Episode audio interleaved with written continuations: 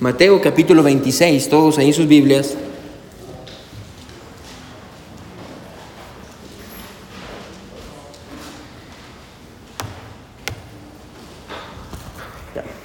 Mateo capítulo 26.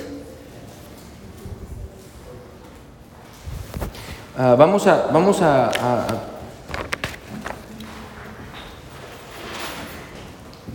Mateo, Matthew chapter 26. Mateo 26, todos ahí en sus Biblias. Puede decir amén si ya está ahí. Amén. Amén. Buen trabajo, hermanos. Gracias por venir una vez más. Mateo capítulo 26. Mateo 26. Muy bien. Amén. Vamos a leer del versículo 36 al 46, hermanos. Estamos en una serie de sermones ah, con el tema de nuestra iglesia, que yo creo que es el tema adecuado para este año y es posible con Dios. Amén. Tenemos ese es el tema de este año, ah, que es posible con Dios. Y de hecho, hermano, yo le animo a que si usted no, no ha puesto alguna petición aquí en la cajita que estaba aquí, en, al- en algún lugar estaba la cajita, amén.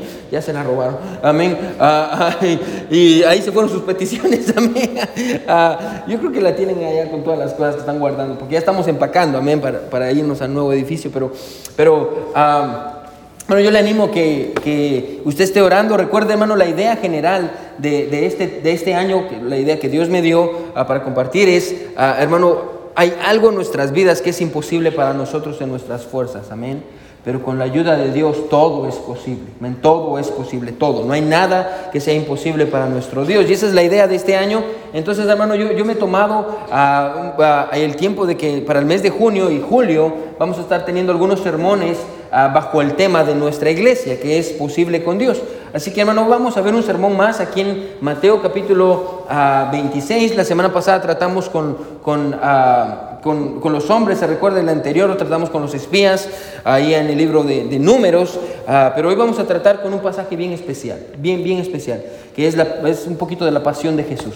So, vamos a leer, hermano, Mateo 26, del versículo 36 al 46.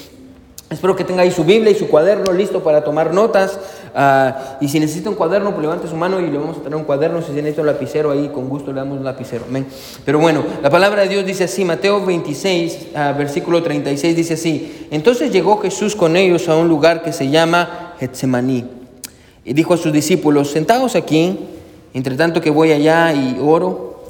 Y tomando a Pedro y a los dos hijos de Zebedeo, que son Juan y Jacobo, comenzó a entristecerse y a angustiarse en gran manera.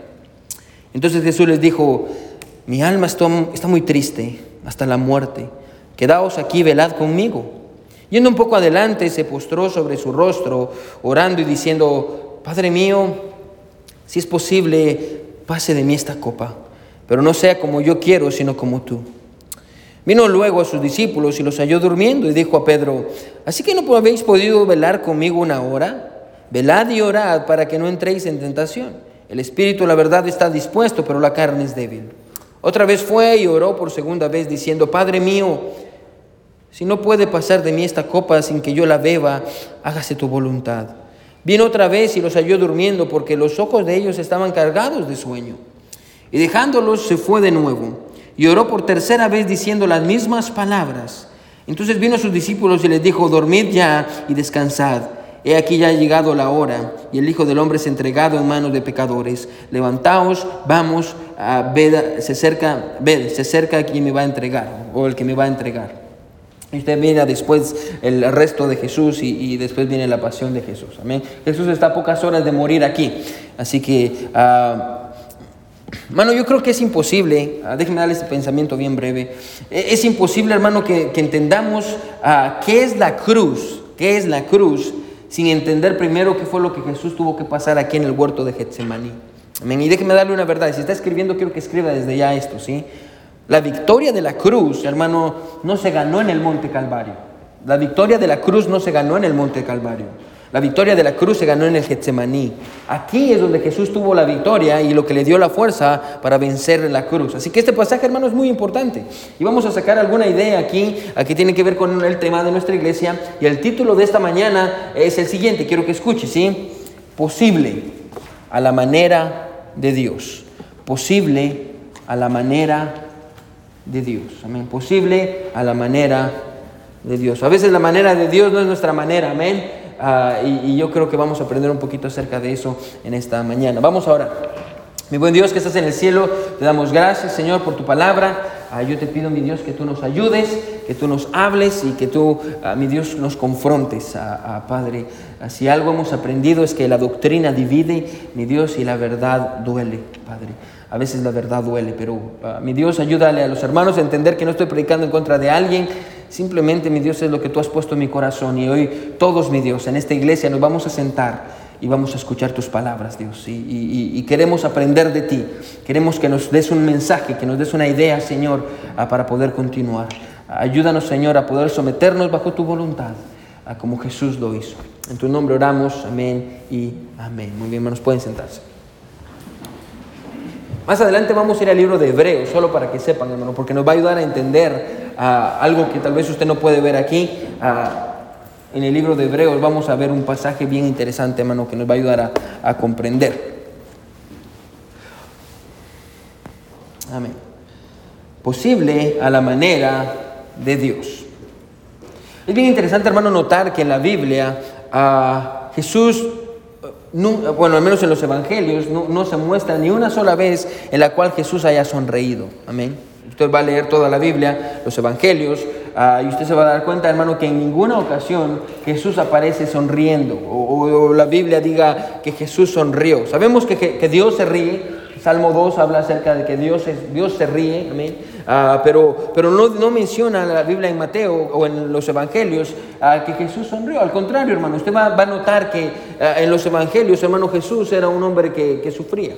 Jesús era un hombre que sufría, un hombre, la Biblia dice en Isaías 53, varón de dolores, varón, varón de dolores. Y, y, creo que hermano, a veces cometemos el error ah, de que enfatizamos mucho la divinidad de Jesús, divinidad de Jesús.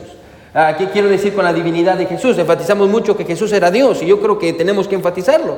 Jesús era Dios, Jesús es Dios, amén. Ah, pero se nos olvida a veces que Jesús no solo era Dios, sino que también Jesús era hombre. Y Jesús sufrió como hombre. Las tentaciones que nosotros sufrimos, hermano, Jesús también las sufrió. Jesús padeció a lo que nosotros padecemos. Jesús tuvo hambre, Jesús tuvo sueño, Jesús lloró, ah, eh, hermano. Y la Biblia se encarga, hermano, de enseñarnos que, que Jesús ah, de igual manera sufrió. Y yo creo que la vida de Jesús fue una vida ah, de mucho dolor. De hecho, hermano, no vaya ahí a eh, eh, eh, Isaías 53, 3, no vaya ahí, lo puede leer después en su casa. Dice esto, hablando de Jesús. Isaías, ah, como 400 años antes de que Jesús naciera, Isaías profetizó esto de Jesús y dijo, despreciado y desechado de entre los hombres varón de dolores, experimentado en quebranto y como que escondimos de él el rostro, fue menospreciado y no lo estimamos. Versículo 4 dice, ciertamente llevó él nuestras enfermedades y sufrió nuestros dolores y nosotros le tuvimos por azotado y por herido de Dios y abatido. Amén. Jesús, hermano, a, diferencia tal vez de lo que usted piensa, hermano, Jesús fue un varón de dolores. Jesús sufrió, sufrió mucho. De, de, hecho es algo, hermano, que caracterizó a nuestro Señor Jesucristo, el dolor. El dolor, hermano, si usted estudia la vida de Jesús en los evangelios, hermano, se va a dar cuenta de que siempre estuvo rodeado de dolor las consecuencias del pecado en la vida de otros, amén, enfermedades, siempre Jesús estuvo rodeado de enfermedades, la incredulidad de unos, la duda de otros, desobediencia, a dureza de corazón, ignorancia, rechazo. Bueno, durante todo el ministerio de Jesús, hermano, estuvo rodeado de dolor, amén, dolor, sufrimiento, amén. Muchas veces usted lo va a encontrar y tal vez es una de las veces ah, más, más ah, ah, enternecedoras de la Biblia, que la Biblia dice que Jesús sube a un monte y cuando Jesús está a un monte mira a Jerusalén y comienza a llorar sobre Jerusalén y empieza a decir, ¿cuántas veces yo no quise, como la gallina agarra sus pollitos, y cuántas veces yo no quise traerlos a ustedes a mí y ustedes no quisieron? Y estoy parafraseando. Y, hermano, obviamente... Jesús era un varón de dolores. Cuando Lázaro murió, la Biblia dice que Jesús lloró. Jesús amaba a su amigo. Bueno, Jesús fue un varón de dolores. y, pero yo creo, hermano, con todo mi corazón, escuche, que ninguno de los dolores que Jesús tuvo fue tan grande y ningún quebranto fue tan pesado, hermano, como el que Jesús está a punto de experimentar en Getsemaní. Bueno, y a veces, como le digo, no, tenemos ah, la, menor idea y no entendemos, hermano, el profundo dolor de Jesús en Getsemaní, amén, que no es comparado con nada de lo que sufrió, ni siquiera comparado con el dolor ah, que sufrió en la cruz. Getsemaní, hermano, es una prueba grande para nuestro Señor Jesucristo. Y, de hecho eso es lo que vamos a ver hoy. Y me encanta porque uh, Getsemaní, hermano, la escena que vamos a ver en esta mañana, Ah, se, lleva, ah, se lleva a cabo en el Monte de los Olivos. Amén. El Monte de, los Olivos. Y en el Monte de los Olivos hay un lugar pequeño ah, que está ahí que se llama Getsemaní. Getsemaní literalmente quiere decir eso, olive press. una presa, la prensa de olivas, amén, era el lugar donde se llevaban las olivas, de ahí se prensaban, se prensaban para sacarles el aceite, el aceite virgen, de ahí salía, ellos lo usaban para eso. Así que, ah, hermano, de una manera metafórica, a Getsemaní es bien interesante porque no solo era el lugar donde se, iba, se iban a oprimir las olivas, a los olivos, sino que era el lugar donde, escuche, Jesús y sus discípulos iban a ser también oprimidos. Algo va a pasar en Getsemaní, hermano. Va a, haber una, va a venir una tentación para los discípulos y una tentación para Jesús. Y los dos van a estar ahí enfrente de la tentación, hermano. Y eso es lo que vamos a ver en esta mañana. Recuerde, Jesús ah, hace unas horas atrás, si usted lee el pasaje, Jesús estaba en el aposento alto, terminó el aposento alto y ahora se dirige a Jesús al monte de los olivos a orar, llega a un lugar que se llama Getsemaní, después de eso vienen, lo arrestan, lo toman y se lo llevan y usted sabe el resto de la historia al punto en el que Jesús va a morir. Así que Getsemaní es bien importante. En Getsemaní, hermano, los discípulos van a fracasar y en Getsemaní Jesús va a triunfar. Así que es lo que vamos a ver en esta mañana, hermano, ah, y vamos a empezar a desarrollar el pasaje, como le digo, y vamos a, vamos a tener algunas verdades que yo creo que, que van a ser muy, muy interesantes, y vamos a ver cómo tanto los discípulos como Jesús van a ser exprimidos. Amén, así como las olivas ah, se exprimían en ese tiempo, de igual manera va a pasar con Jesús y sus discípulos. Y lo primero que quiero que notemos es la tentación de los discípulos. Mira el versículo 36. ¿Sí está conmigo? Amén. Amén. Voy a preguntar atrás porque solo el hermano Leonel, hermano Homero, creo que está conmigo. ¿Sí está conmigo? Amén. Muy bien. Ok, miren lo que dice el versículo 36. Dice, entonces llegó Jesús con ellos a un lugar que se llama Getsemaní. Ahora ya sabemos que es Getsemaní. Y dijo a sus discípulos, sentaos aquí, entre tanto que voy allá y oro. Amén. Viene Jesús a este lugar y les dice a todos sus doce, aquí están los doce, y les dice, quédense aquí, yo voy a un lugar y voy Ahora, ahora yo le pregunto algo, ¿qué podían hacer los discípulos? Amén. Mientras estaban esperando por Jesús, ¿qué, qué hubieran podido hacer? O, bueno, eh, tal vez ellos podían haberse ocupado, escuchen, de una manera más productiva. Jesús les dice, quédense aquí, yo voy a ir y voy a orar. Amén. Ahora, bueno, si lo dejamos ahí no entendemos el contexto de lo que está pasando. Ah, porque escuche, si usted lee conmigo el versículo 34, ah, que es cuando ellos van de camino a, Getsemaní, acaban de salir del, aposento alto y van de camino a Getsemaní, mire lo que dice el versículo 34, mire lo que Jesús les dice, perdón, el versículo 31. Miren lo que les dice en el versículo 31 a sus discípulos. Dice, todos vosotros, que dice, os escandalizaréis de mí esta noche, porque escrito está, y quiero que subraye esto, porque si no entiende esto no va a entender el pasaje, dice, heriré al pastor y las ovejas del rebaño, que dice, serán dispersas. En otras palabras, escuchen lo que Jesús les está diciendo antes de llegar a Getsemaní. Les está diciendo, todos ustedes van a desertar esta noche. Todos ustedes van a sucumbir ante el miedo y todos van a caer en la tentación. Jesús les está diciendo eso. Ahora, si ellos hubieran escuchado, ponga atención, el versículo 31, cuando Jesús les dijo, todos van a caer en tentación, lo más probable, escuche, es que no hubieran fallado en el versículo 40, en el versículo 43 y más adelante, porque escuche, Jesús les dice a sus discípulos, quiero que se queden aquí. Después la Biblia dice que toma tres de ellos y les dice, quiero que oren y se va. Y cuando regresa los encuentra durmiendo. Después se vuelve a regresar a orar, de ahí vuelve a regresar y una vez más están durmiendo. Bueno, si los discípulos hubieran escuchado a Jesús, que les dijo en el versículo 31, ustedes van a fracasar, tal vez ellos, escuche, hubieran estado orando como Jesús les dijo y no los hubiera encontrado durmiendo, como, como encontramos en el pasaje. Jesús los encuentra en varias ocasiones durmiendo. Bueno, y quiero que entienda que el problema, escuche, hermano, aquí no es que ellos se hubieran quedado dormidos. Porque a veces pensamos, ok, pastor, ¿cuál es la tentación de los discípulos en el pasaje? Pastor, se quedaron dormidos. Pastor, probablemente las 12 de la noche. Pastor, ellos tienen sueño. Amén. Yo, yo no sé usted, hermano, si usted es bueno para, para, para eh, amanecer trabajando, pero a mí me pasa algo, tal vez yo soy el único. Pero cuando yo sé que no tengo nada que hacer, puedo dormirme hasta la una de la mañana, ¿me? Pero cuando yo sé que tengo algo importante que hacer, hermano, a las nueve de la noche estoy como, ay, tengo sueño, ya no quiero seguir trabajando en la computadora, amén. Y lo mismo le pasa a los discípulos. Jesús les dice, ah, velen conmigo y oren, y los discípulos están cansados y se duermen. Ahora, hermano, el problema aquí, quiero que escuche, no es que los discípulos se durmieran. Ese no es el problema por completo. Eh, escuche, el problema no es eso. El problema no es que ellos hayan quedado dormidos. El problema, escuche, es que ellos fueron hallados, escuche, débiles. Cuando Jesús les había pedido que ellos fueran fuertes. Bueno, si está escribiendo, escriba eso, ¿sí? El problema con los discípulos es que ellos fueron hallados débiles cuando Jesús les había pedido que ellos fueran fuertes. Jesús les dijo, quédense aquí orando. Y cuando se fue y regresó, estaban durmiendo. Él les había dicho, sean fuertes. Y Él los encontró siendo débiles. Bueno, es mi oración, escuche, bueno, que en medio de este tiempo Jesús no nos encuentre durmiendo. Amén. Es mi oración, hermano, escuche que Dios nos encuentre ah, como iglesia velando. Hermano, es mi oración que como iglesia, escuche, no seamos hallados débiles, hermano, cuando es tiempo de que seamos ah, fuertes. Y tal vez usted se pregunta, pastor, ¿por qué es necesario velar? ¿Por qué Jesús les pide a sus discípulos que oren? ¿Por, por qué?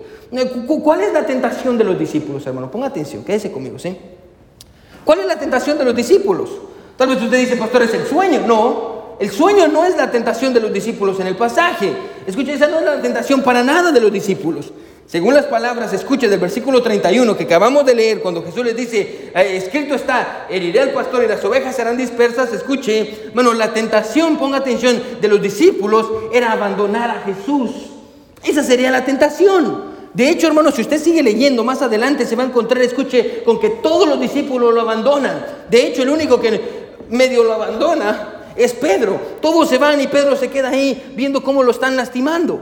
E, e, es lo que la Biblia dice. I'm sorry, Evan. Do you want to get some batteries? I forgot about it. E, es lo que la, Biblia dice. Que hermano, él se queda viendo a, Jesús mientras están lastimándolo y están haciendo lo que están haciendo con él. Bueno, la tentación de los discípulos, escucha, hermano, no, no era dormirse. La tentación de los discípulos era abandonar a Jesús. Esa era la mayor tentación de los discípulos. Terminar abandonando a Jesús. Bueno, y de hecho, como le digo, hermano, todos cayeron en esa tentación. Bueno, si hay una verdad que yo quiero que usted recuerde en esta mañana para, para comenzar, hermano, ponga atención, es esta, ¿sí? Bueno, no cometa el error, no cometa el error de ser hallado débil cuando Jesús le ha pedido a usted y me ha pedido a mí que seamos fuertes. No, hermano, no cometa ese error. Hermano, yo, yo, yo estoy convencido en esta mañana, hermano, escuche de que Dios quiere darnos una iglesia. Yo, creo que Dios ha movido las cosas de tal manera para que podamos tener una iglesia y, Dios ha, hecho el tiempo perfecto en el cual Dios ha dicho, ok, yo creo que ya es tiempo de que ustedes salgan, amén, es tiempo de que ustedes uh, salgan. Yo creo, hermano, con todo mi corazón que ese es, yeah, thank you. Yo creo que es lo que Dios, uh, es lo que Dios quiere, hermano, que nosotros nos movamos. Pero también estoy convencido, hermano, escuche, de que nuestra tentación es rendirnos y caer en el proceso, amén. Ah, y, hermano, déjeme decirle algo en esta mañana, quiero que me escuche, ¿sí? Hermano, hermano no se desanime. Ah, ah, hermano, no deje de orar, no deje de pedirle a Dios por un lugar donde las personas puedan escuchar el Evangelio y puedan cambiar sus vidas. Hermano, no deje de ser fiel. Hermano, ponga atención, no deje de dar. Hermano, siga viniendo a la iglesia. Hermano, es muy importante que siga haciendo eso. Thank you. Bueno, es muy importante que siga haciendo eso. Es importante que siga siendo fiel. Bueno, no comete el error, escuche, ah, de, ser encontrado débil cuando Dios le ha pedido, hermano, que sea fuerte. Cuando Dios le ha pedido que sea fuerte, Dios quiere darnos una iglesia, Dios quiere darnos algo, hermano, Dios quiere que permanezcamos fuertes y estemos orando y estemos siendo fieles. Hermano, Dios quiere eso. Bueno, no, no comete el error de los discípulos que cuando Jesús vino, ellos estaban durmiendo y estaban desanimados. Ay, pastores, que el domingo en la iglesia. Ay, pastores, que tengo cosas que hacer. Bueno, no comete ese error. Bueno, y no solo es a nivel de la iglesia, también es a nivel personal. Bueno, tal vez usted quiere que, escuche, hermano, tal vez usted está orando por algo. Y usted sabe cuál es la petición de su corazón. Y usted sabe qué es lo que usted más desea. Bueno, y Dios se lo ha, usted ha venido delante de Dios y le ha dicho, Dios, yo estoy orando por esto. Hermano, y usted ha estado orando constantemente por esto. Pero hermano, escuche, pero usted se está desanimando. Porque usted no mira que algo esté pasando. Hermano, ya se está dando por vencido. Hermano, déjeme decirle algo, ¿sí? Hermano, no deje de creer. Eh, hermano, no pierda su fe. Hermano, siga luchando, siga buscando el rostro de Dios. Ponga atención, hermano, que Dios nos guarde de cometer el error de los discípulos que fueron hallados débiles cuando Jesús les había pedido que ellos fueran fuertes. Que Dios nos guarde, hermano, de ese, de ese error. En Getsemaní, hermano, los discípulos fueron probados. Bueno, y de hecho, como le dije, usted se va a dar cuenta, hermano, que en ese momento ellos fallan, ellos le fallan a Jesús, ellos se duermen y más adelante todos terminan abandonando a Jesús. Amén. Ellos eh, en el Getsemaní ellos cayeron en la tentación, pero escuche, ellos no fueron los únicos que enfrentaron una tentación. Amén. Y aquí es donde vamos a empezar a tratar con Jesús. Jesús también enfrentó una tentación. Ah, y, tal vez, hermano, si usted dice en esta mañana, oh, pastor, quédese conmigo. Pastor, yo no soy como los discípulos. Pastor, yo nunca abandonaría a Jesús. Pastor, yo nunca dejaría de ir a la iglesia. Pastor, yo nunca voy a abandonar las cosas de Dios. Bueno, yo nunca abandonaría a Jesús. Bueno, creo que es necesario, escuche, a que usted vuelva a leer qué fue lo, lo que Pedro dijo o qué fue lo que le pasó cuando dijo exactamente lo mismo. ¿Se recuerda qué fue lo que le pasó a Pedro cuando dijo, yo nunca te voy a negar? Nunca te voy a negar. ¿Qué fue lo que le pasó? Lo terminó negando tres veces. Hermano, lo terminó negando tres veces. Hermano, tenga cuidado de decir, oh, yo nunca voy a abandonar a Jesús. Oh, yo nunca voy a hacer esto. Yo nunca voy a caer en la tentación. Bueno, tenga cuidado de eso. Bueno, todos nos enfrentamos a la tentación de abandonar a Jesús cuando Él nos ha pedido que seamos fuertes. Y tal vez la pregunta, usted dice, pastor, ¿por qué Jesús les pidió a sus discípulos que fueran fuertes? Bueno, mire lo que dice el versículo 41. Quédese conmigo, miren lo que dice el versículo 41.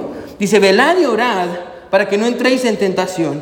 El espíritu, la verdad, está dispuesto, pero ¿qué dice? Pero la carne es débil. ¿Por qué Jesús les pidió a sus discípulos que fueran fuertes? Escuche, porque sabía que eran débiles. menos Jesús le está diciendo a sus discípulos, ustedes no son rivales para la tentación. Ustedes no son rivales para la tentación. Bueno, y déjeme decirle en esta mañana que usted y yo tampoco somos rivales para la tentación. Bueno, usted y yo no somos rivales para la tentación. Escuche, jóvenes, pongan atención. Jóvenes, ustedes no son rivales para la tentación. E, es por eso que deberían de tener cuidado de pasar mucho tiempo solo, solos con otros jóvenes. Amén. Y si usted dice, boy, I like this guy, o me gusta esta girl, amén, y, pasa mucho tiempo cuando nadie los ve, hey, ustedes no son fuertes, amén, you're not a match. Ah, por la tentación. Amén. la tentación es más grande que ustedes. Ah, de igual manera, escuche, ah, hermanos, hermanos, ustedes no son rivales para la tentación. Es por eso, escuche, que no debería de faltar a la iglesia. Jesús está diciéndole algo bien interesante a sus discípulos aquí. Ustedes son débiles, ustedes no son fuertes. Es por eso que deberían de estar orando y pidiéndole a Dios por su fuerza, porque ustedes no son suficientes de vencer la tentación. Jesús nos está enseñando cuál es, cuál es la clave para vencer la tentación. Y lo primero que Jesús está diciéndonos a todos, escuche, es, ustedes son débiles. Tienen que grabarse eso en la mente. Ustedes no pueden vencer la tentación.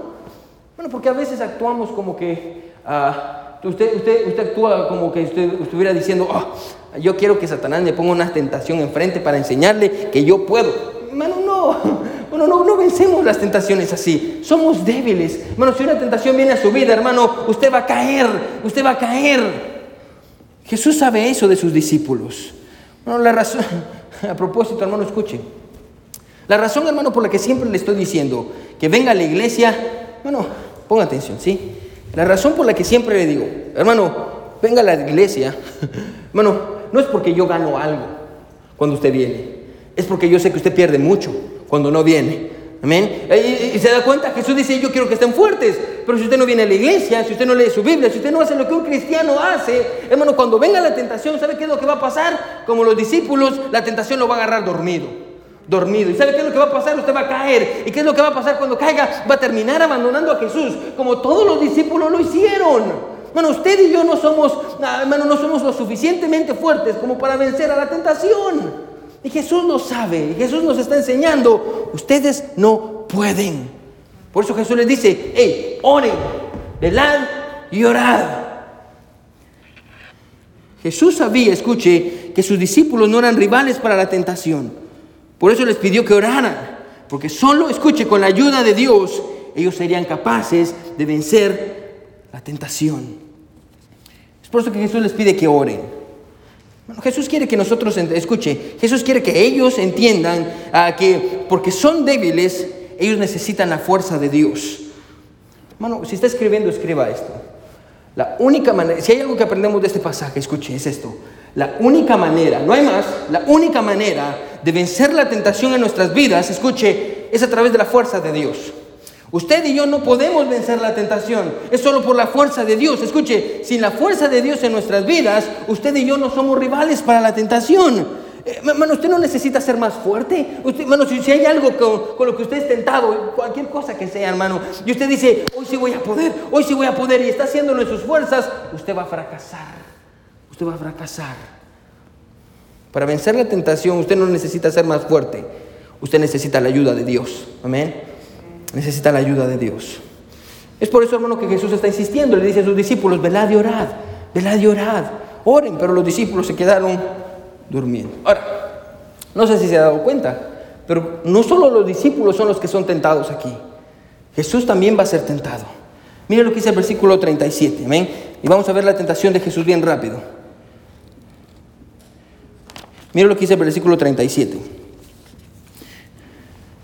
Si está conmigo, amén. Dice, y tomando a Pedro y a los dos hijos de Zebedeo, ah, comenzó a entristecerse y a angustiarse, ¿qué dice? En gran manera. Ahora, ponga atención. Están los doce. Dentro de los doce, ya vimos que los discípulos cayeron en la tentación y fallaron. Amén, ya entendimos eso. Ahora Jesús también va a ser tentado en Getsemaní. Jesús viene y están sus doce discípulos y dentro de los doce discípulos Jesús tenía favoritos. Amén. No va a decir, ay, pastor, Jesús no. Sí, Jesús tenía sus tres amigos más íntimos. Dentro de los doce, habían tres que eran sus favoritos. Amén. Ah, ah, si usted miraba la lista de Facebook de, Jesús, en sus favoritos aparecían tres. Amén. Era Pedro, era Juan y era Jacobo. Ellos tres eran los favoritos de Jesús. ¿Se recuerda cuando fue al, monte de la transfiguración? ¿A quiénes tomó? A Pedro, Juan y Jacobo. De igual manera. Aquí está Jesús ah, y se acerca a los doce discípulos y dice, Pedro, Juan, Jacobo, vengan para acá, amén, y se los lleva. Y la Biblia dice algo bien interesante. Y la Biblia dice que comenzó a entristecerse. Ahora, ¿por qué Jesús llamó a estos tres discípulos? ¿Por qué no los dejó, no los dejó orando o durmiendo con el resto de los doce? ¿Por qué Jesús tomó nada más a estos, a estos tres discípulos? Ahora, hermano, la razón por la que Jesús tomó a estos tres discípulos, escuche, no solo fue porque fueran sus amigos más cercanos, escuche, fue porque si se da cuenta, Jesús necesitaba ayuda. Bueno, Jesús está bien débil aquí y en los momentos más débiles, hermano, usted no quiere estar solo. Usted quiere tener a su familia y a sus amigos. Jesús sabe qué es lo que está a punto de pasar y se acerca y dice, ustedes tres vengan conmigo. Yo necesito soporte, necesito, necesito ayuda. Es como cuando usted está pasando por un tiempo difícil, pero no le quiere decir a nadie más y solo tiene una persona, dos personas en las que usted puede confiar. Es lo que está pasando con Jesús. Agarra a sus tres discípulos, hermano, escuche, y les dice, estoy muy triste. Y aquí es donde comenzamos a ver la agonía de Jesús. Jesús necesitaba la, ayuda de sus amigos. Pastor, ¿por qué? Porque se sentía solo. Y la idea, hermano, escuche, de la cruz estaba comenzando a ser pesada sobre sus hombros. Tan pesada, hermano, ponga atención, que empezó a angustiarse.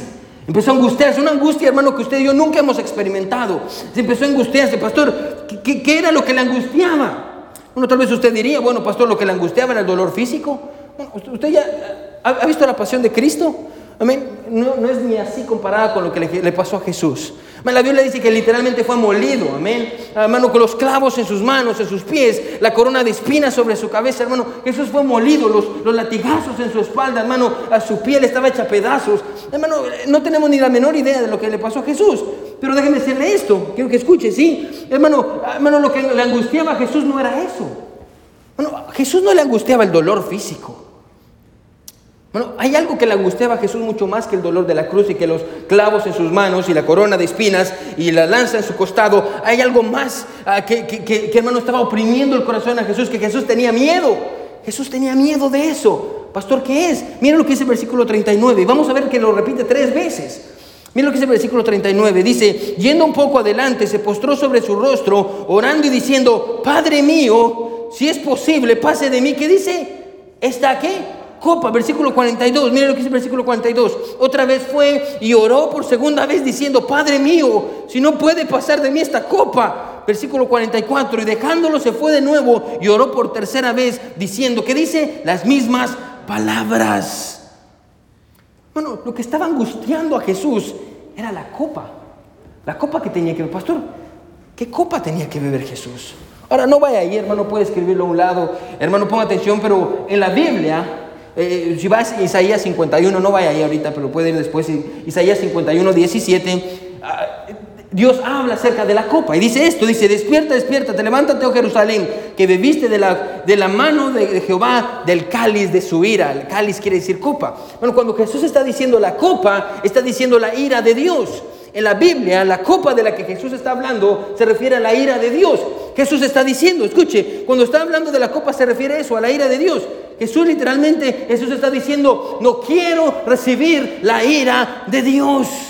Bueno, escuche, en la cruz Jesús no se convirtió en pecador, sino que recibió la paga del pecado de todos aquellos que creerían en su nombre, sus pecados y mis pecados. Hermano, ¿y cuál es esa paga del pecado? La ira de Dios. Hermano, la ira de Dios. De hecho, hermano, ponga atención cuando Jesús estaba en la cruz. Hermano, y esto me encanta. Cuando Jesús estaba sobre la cruz, hermano, hay un punto en el que el cielo se oscurece y Jesús de lo más profundo de su corazón no grita, me duelen los clavos, me duelen los pies. No, Jesús grita y dice, Padre, Padre, ¿por qué me has desamparado? La ira de Dios estaba sobre él. Y eso es lo que en este momento, hermano, escuche, Jesús tiene miedo. Y Jesús está diciendo a Dios, yo no quiero recibir la ira de Dios. Yo no quiero recibir el castigo de todos los pecados sobre mí. El temor de recibir la ira de Dios estaba sobre él. Bueno, y eso lo estaba angustiado. ¿Cuán grande era su angustia? Mira lo que dice el versículo 38. ¿Cuán grande era su angustia? Dice, entonces Jesús les dijo, mi alma está muy triste hasta la muerte. Hasta la muerte. Bueno, la angustia sobre Jesús era tan grande al punto en el que podía matarlo. De hecho, hermano, eso fue lo que lo mató. Bueno, yo no sé si usted sabía eso. ¿Por qué murió Jesús? Bueno, Jesús no murió por los clavos en sus manos.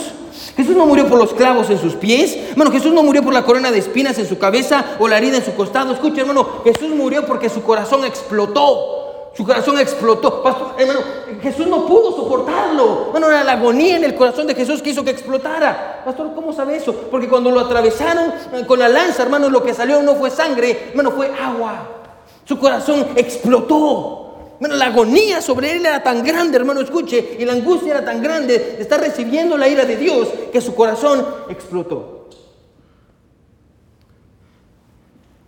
La agonía de Jesús sobre la cruz, hermano, fue indescriptible. Y esa es la agonía, hermano, escucha, la que se está enfrentando en Getsemaní. Es lo que, se está, es lo que está pasando en Getsemaní. Su angustia era tan grande y mortal, escuche, hermano, que lo llevó a postrar su rostro, escuche, al suelo y suplicarle a Dios diciendo, Señor, si hay alguna manera en la que yo pueda evitar esto, Dios, ayúdame. Miren el versículo 39 una vez, una vez más. Yendo un poco adelante, miren lo que dice se postró sobre su rostro llorando, diciendo, Padre mío, si es posible, pase de mí esta copa, pero no sea como yo quiero, sino como tú. Versículo 42, otra vez fue y oró por segunda vez diciendo, Padre mío, mm, si no puede, puedo pasar esta copa de mí sin que yo la beba, hágase tu voluntad. Versículo 44, y dejándolo se fue de nuevo y oró por tercera vez diciendo las mismas palabras. De hecho, hermanos, si usted lee el libro de Marcos, en Marcos, Marcos dice esto, que cuando Jesús estaba orando, eh, no solo decía Padre mío, decía Abba Padre. ¿Qué es Abba Padre? Abba Padre es papito. Así está diciéndole Daddy. Es lo que Dios, Jesús le está diciendo a Dios, papito, yo no quiero que la vida de Dios esté sobre mí. Bueno, y no quiero que malinterpreten lo que Jesús está diciendo. Bueno, Jesús no está diciendo que no quiera morir en la cruz. Jesús no está diciendo eso. Jesús, si usted va a Juan 12, 27, no vaya ahí, dice, ahora está turbada mi alma, ¿y qué diré? Padre, sálvame de esta hora, mas para esto he llegado a esta hora. Jesús sabía que iba a morir. Jesús sabía, hermano, que iba a llegar a la cruz. Jesús sabía que había venido a salvar al mundo por su pecado. Escuche, es por eso que entendemos que Jesús no está diciendo que no quiere ir a la cruz. Bueno, Jesús le está pidiendo, escuche, Jesús le está pidiendo a Dios, escuche, si hay otra manera de salvar al mundo. Eso es lo que Jesús está haciendo aquí. Jesús está diciéndole a Dios, Dios, ¿hay otra manera de salvar al hombre? Si hay otra manera, quita de mí la ira. Que, no, no, quiero tomar, quita de mí esta copa. Si hay otra manera de salvar al hombre, si hay otro camino para que el hombre pueda ser salvo, Dios, yo quiero tomar ese camino, pero no quiero beber de la copa de la ira de Dios. Es lo que Jesús está diciendo. No quiero beber de esa copa. Si hay otra manera, ayúdame. Hay otra manera de salvar a la humanidad de su pecado. Es lo que Jesús está diciendo. ¿Cuál es la respuesta de Dios? Bueno, Si usted lee todo el pasaje, la respuesta de Dios no hay, es nula, es silencio. Dios respondió en silencio y en su silencio Dios dijo más de mil palabras. El silencio de Dios, escuche, significa que no había otra manera, era la única manera. Jesús dice, si es posible que pase de mí esta copa, pero que no sea como yo, sino que sea como tú quieres. En otras palabras, hay otra manera de salvar al mundo. Dios, ayúdame, yo no quiero morir de esa manera, no quiero recibir la ira de Dios. Y Dios no dice nada. Jesús recibió su silencio. Hermano, ¿sí entienden esta mañana, hermano, que no había otra manera de salvar a los pecadores? Hermano, ¿no había otra manera de que nosotros pudiéramos tener el perdón? Bueno, escuche, alguien tenía que pagar por el pecado, alguien tenía que pagar por nuestras mentiras y nuestros malos pensamientos, alguien tenía que pagar por la manera en la que vivimos. Escuche, alguien tenía que pagar y no había otra manera de salvarnos más que recibir la ira de Dios sobre él. Pero aún así, el hermano, escuche, se sometió y recibió la ira de Dios. Ahora, hermano, yo creo que es evidente el sufrimiento de, el sufrimiento de Jesús. Pero la pregunta una vez más es esta. ¿Cuál era su tentación? Porque ya vimos la tentación de los discípulos. La tentación de los discípulos era, era abandonar a Jesús. Amén. No era dormirse, era abandonar a Jesús. Y ellos, ellos fallaron. Ellos fallaron ahí en Getsemaní, por eso terminan abandonando a Jesús en el monte del Calvario. Pero ahora la tentación de Jesús era diferente. ¿Cuál era la tentación de Jesús? Probablemente usted diga, pastor, su tentación era no ir a la cruz. Bueno, esa no era la tentación de Jesús. Esa no era la tentación de Jesús. Jesús, escucha, hermano, no está luchando. Bueno, si quiero, si está poniendo atención o si no ha puesto atención, bueno, ponga atención en esto. Jesús no está luchando, escuche, con la voluntad de Dios en este pasaje. Porque ella había decidido morir desde hace mucho tiempo. Que Jesús no está luchando con eso. Entonces, ¿con qué está luchando Jesús? Escuche, ¿sí? Bueno, la lucha de Jesús en el pasaje no era rendirse a la voluntad de Dios. La lucha de Jesús era rendirse a la manera de Dios. Se vuelvo a repetir, ¿sí? La lucha de Jesús no era rendirse a la voluntad de Dios. La lucha de Jesús era rendirse a la manera de Dios. Bueno, y, esta es la verdad que yo quiero que recuerden esta mañana. Si está escribiendo, escriba esto, ¿sí? Bueno, a veces la mayor lucha del creyente no es rendirse a la voluntad de Dios, sino rendirse a la manera de Dios. Esa es la lucha más grande del cristiano. No rendirse a la voluntad de Dios, pero rendirse a la manera de Dios. Bueno, creo que el pasaje nos muestra, escuche, que había algo imposible, hermano, en la vida de Jesús como en la de los discípulos. Hermano, y creo que, hermano, lo, lo, podemos ver. Para Jesús lo imposible era venir a la cruz, recibir la ira de Dios. Para los discípulos era permanecer despiertos. Solo era posible con Dios. Hermano, y honestamente, hermano, yo creo que esa es la parte fácil. Bueno, entender y creer que las cosas son posibles con Dios, hermano, esa es la parte fácil. Amén. Yo me puedo parar aquí, escuche, y puedo decirle, hermano, todo es posible con Dios. Y usted dice, amén, pastor, todo es posible con Dios. Esa es la parte fácil, hermano. Creer que Dios lo puede hacer todo, esa es la parte fácil. Porque todos creemos que todo es posible para Dios. Pero la pregunta en esta mañana no es si creemos que sea posible con Dios. La pregunta en esta mañana es si estamos dispuestos a aceptar la manera de Dios. Esa es la pregunta. No si creemos que Dios lo puede hacer todo, porque todos lo creemos. Puedo ir, preguntándole a todos ustedes y todos van a decir, sí, pastor, yo creo que Dios lo puede hacer todo. Sí, aceptamos la voluntad de Dios. Bueno, pero aquí no está, el pasaje no está tratando con la voluntad de Dios, está tratando con la manera de Dios. Porque aunque aceptamos la voluntad de Dios, a veces decimos, Dios, no quiero en esta manera. Bueno, porque a veces la manera de Dios, escucha hermano, requiere más tiempo. Y no nos gusta esperar, amén. No queremos esperar, queremos las cosas rápidas. Queremos la voluntad de Dios y no queremos esperar. Pero a veces la manera de Dios, hermano, toma tiempo. A veces, hermano, toma días. A veces por lo que usted está pidiendo, hermano, o por lo que usted está orando, toma semanas. A veces toma meses, a veces toma años, amén. Hermano, a veces la manera de Dios requiere tiempo. Bueno, aceptamos su voluntad. Dios, yo quiero tu voluntad, pero solo estoy luchando un poquito con la manera en la que estás haciendo las cosas.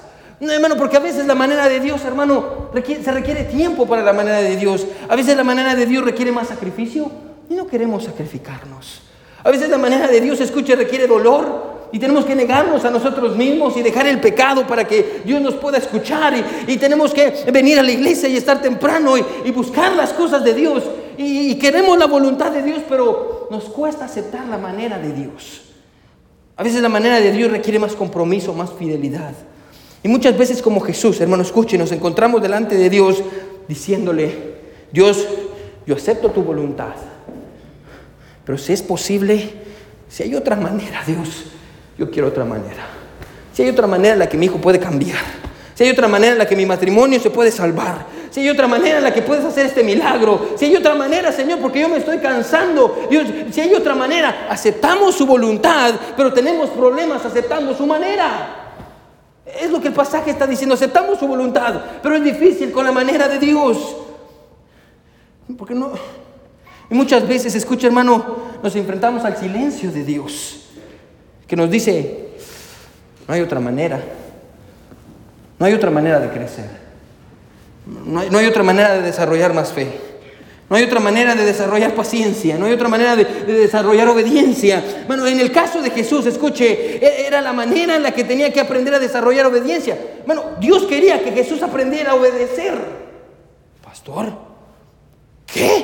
Sí, Dios le está enseñando una lección a Jesús. Pastor, eso es una herejía. Jesús es Dios. Es lo que dice su Biblia. Pastor, ¿dónde lo dice? Vaya conmigo a Hebreos, Hebreos capítulo 5. Hebreos capítulo 5. Jesús quería que, Dios quería que Jesús aprendiera obediencia. Si usted se pregunta, hermano, ¿qué era lo que estaba orando Jesús? Dios inspira al escritor de Hebreos y nos va a dar una vista para que aprendamos más. ¿Qué fue lo que pasó esa noche en Getsemaní? Hebreos 5, ¿sí están ahí? Hebreos 5, versículo 7. Mira lo que dice Hebreos 5, versículo 7. Dice, y Cristo, en los días de su carne, ofreciendo ruegos y súplicas con gran clamor y lágrimas a que le podía librar de la muerte. Está hablando de Getsemaní. Fue oído a causa de su temor reverente y aunque era hijo, con, con H mayúscula se está refiriendo al Hijo de Dios, aunque era hijo, por lo que padeció, ¿qué dice ahí? ¿Aprendió qué dice? Bueno, Dios quería que Jesús aprendiera a obedecer. Es lo que Dios quería, que Jesús aprendiera a someterse, no a la voluntad de Dios, escuche, no a la voluntad de Dios, sino a la manera de Dios. Bueno, si hay algo que yo quiero que recuerden esta mañana es esto, hermano. No es suficiente con creer que Dios puede hacerlo todo. Es necesario que nosotros no solo aceptemos la voluntad de Dios, es necesario, hermano, que nos rindamos a la manera de Dios. Porque tal vez Dios va a hacer las cosas diferentes a lo que nosotros pensamos. Tal vez usted decía, pastor, yo quiero llegar allá y mi camino simplemente caminar y llegar acá. Pero Dios dice, no, su camino para llegar allá es que va a tener que dar algunas vueltas y aquí se va a tener que pegar en la cabeza y aquí va a llorar mucho y aquí va a encontrarse con un problema, amén. Y aquí después va a venir y va a estar decepcionado y aquí va a estar llorando y por fin va a llegar aquí. Pero cuando llegue aquí, escuche, va a ser una persona diferente. Porque esa es la manera de Dios. Hermano, no sé si se ha dado cuenta. Bueno, en el pasaje Dios no está interesado en cambiar las circunstancias de Jesús. Dios está interesado en enseñarle algo. De igual manera pasa con nosotros. Bueno, Dios no está interesado en cambiar nuestras circunstancias, está interesado en cambiar nuestro corazón. Es lo que Dios quiere hacer. Por eso la manera de Dios no es la manera de nosotros. Es diferente. Bueno, la vida cristiana no es fácil eh, y a veces Dios nos va a llevar por caminos así, por sube y baja, sube y baja, problema tras problema, problema tras problema y usted va a decir, voy Dios, es demasiado. Pero esa es la manera de Dios. Esa es la manera de Dios. Y hasta Jesús tuvo que aprenderlo. Y hasta Jesús tuvo que aprenderlo. Que no es como nosotros querramos, amén. Bueno, a veces la mayor lucha del creyente no es rendirse a la voluntad de Dios sino rendirse a su manera, a su manera. la pregunta, hermano, es esta. ¿Usted está dispuesto a rendirse no solo a la voluntad de Dios, sino a la manera de Dios? Porque si usted cree que todo es posible con Dios, va a tener que aceptar la manera de Dios. Todos con los ojos cerrados y cabeza inclinada. Bueno, tal vez usted ha decidido servir a Dios en esta mañana y ha decidido rendirse a su voluntad, pero está luchando por rendirse a la manera en la que Dios hace las cosas como Jesús. Pero me encanta porque Jesús triunfó. Jesús triunfó. Jesús no, Jesús no fracasó, Jesús triunfó. Jesús se rindió en el Getsemaní. Jesús se rindió no solo a la voluntad de Dios, sino a la manera de Dios. Y porque se rindió a la manera de Dios, ¿sabe qué fue lo que pasó? Bueno, tuvo una cruz, sí, pero después tuvo una corona. Bueno, no hay, no hay corona sin una cruz. No hay una corona sin una cruz. No es suficiente, hermano, con que nos rindamos a la voluntad de Dios.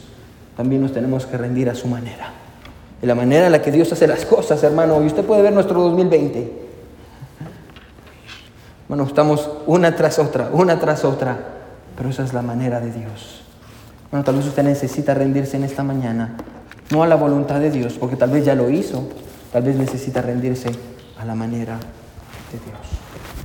Y decirle, Señor, como Jesús, si es posible, Dios, ya no quiero sufrir más. Está bien, puede venir delante de Dios y decirle, Dios, me duele, me lastima lo que está pasando, Señor. Si, si es posible que pase de mí esta copa, sí, pero que no sea como yo, sino que sea como tú quieres, la manera de Dios.